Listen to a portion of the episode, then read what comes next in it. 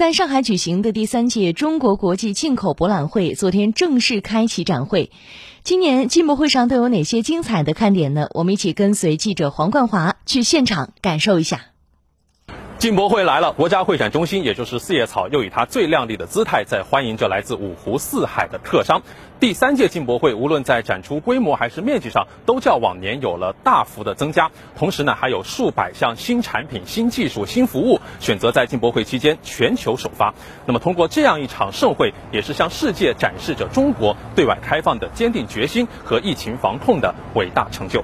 汽车、装备、美食，本届进博会用更开放的胸怀、更前沿的产品，再次刷新了进博会的办会新高度。在整个机械装备展区，各种各样的机器人啊，肯定是这里展出的主角了。来到这个未来感十足的展台，这有个三只脚的机器人，它可以说是整个展区的体育特长生，让人很有想上去挑战一下的欲望。自认为乒乓球水平还可以的记者和这台擅长体育项目的机器人，现场来了一局乒乓球比赛，结果三下五除二，记者就败下阵来了。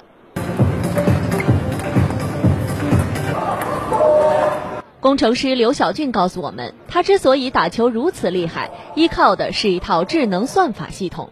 那它可以在你就是击球的一瞬间呢，就知道你这个球会往哪个地方飞。在后面就是后台有一个有一套 AI 的算法，它可以识别你的表情、你的展、你的集中程度。在机械装备展区，来自苏州的明伟电源是一家台资企业。前两届进博会，他们都是来当观众。产品经理任翔告诉我们。今年企业提前半年准备，顺利申请到了一个宝贵的展台位置。上半年受疫情影响，他们生产的医疗设备、电源产品市场需求旺盛。此次与众多国际巨头同台展出交流，希望可以进一步提升企业知名度，拓展国内市场。只要跟电子类有关的，它都会有这个需求，很适合我们这种企业啊，来面向这国内更多的这个客户去做这个产品的这个推广。此外，西门子、霍尼韦尔、三菱电机等这些在苏州落户多年的老朋友也纷纷参展，带来各自最前沿的技术装备。